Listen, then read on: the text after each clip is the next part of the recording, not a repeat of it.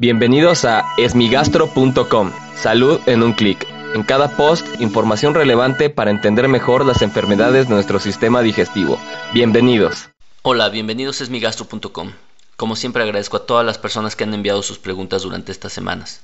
Si tú tienes alguna duda, te invito a que escuche los episodios previos. Y si aún tienes algo que no te haya quedado claro, en el sitio web esmigastro.com encuentras el formulario a través del cual puedes enviarnos tu pregunta. La pregunta de hoy la envió José Alejandro y quiere saber acerca de la gastritis folicular crónica. Lo primero que debemos saber es que la gastritis propiamente es un diagnóstico ya sea endoscópico y más bien debe ser por biopsia, es decir, el patólogo en la vista del microscopio debe de decirnos cuál es el tipo de gastritis que se presenta.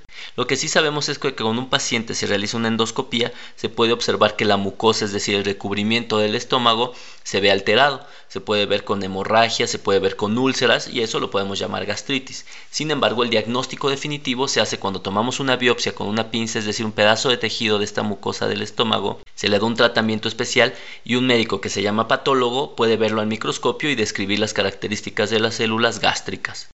Dentro de las descripciones que hay existe algo que se llama gastritis folicular crónica.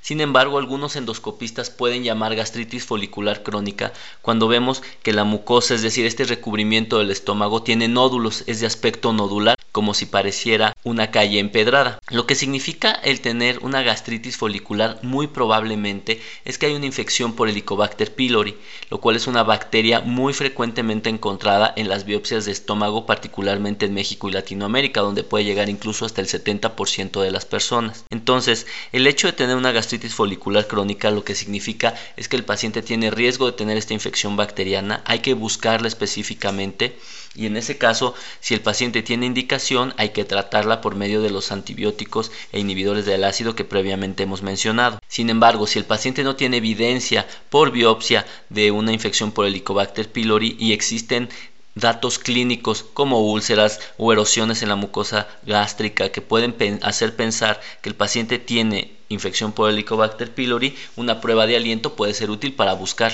ya que algunas veces en la toma de las biopsias podemos tomar partes de la mucosa del estómago en donde no se encuentra la bacteria, particularmente en pacientes que tienen una infección crónica.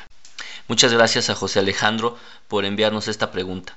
No olvides visitar esmigastro.com, donde además de encontrar información para ti, están todos los datos de contacto para recibir información y atención especializada.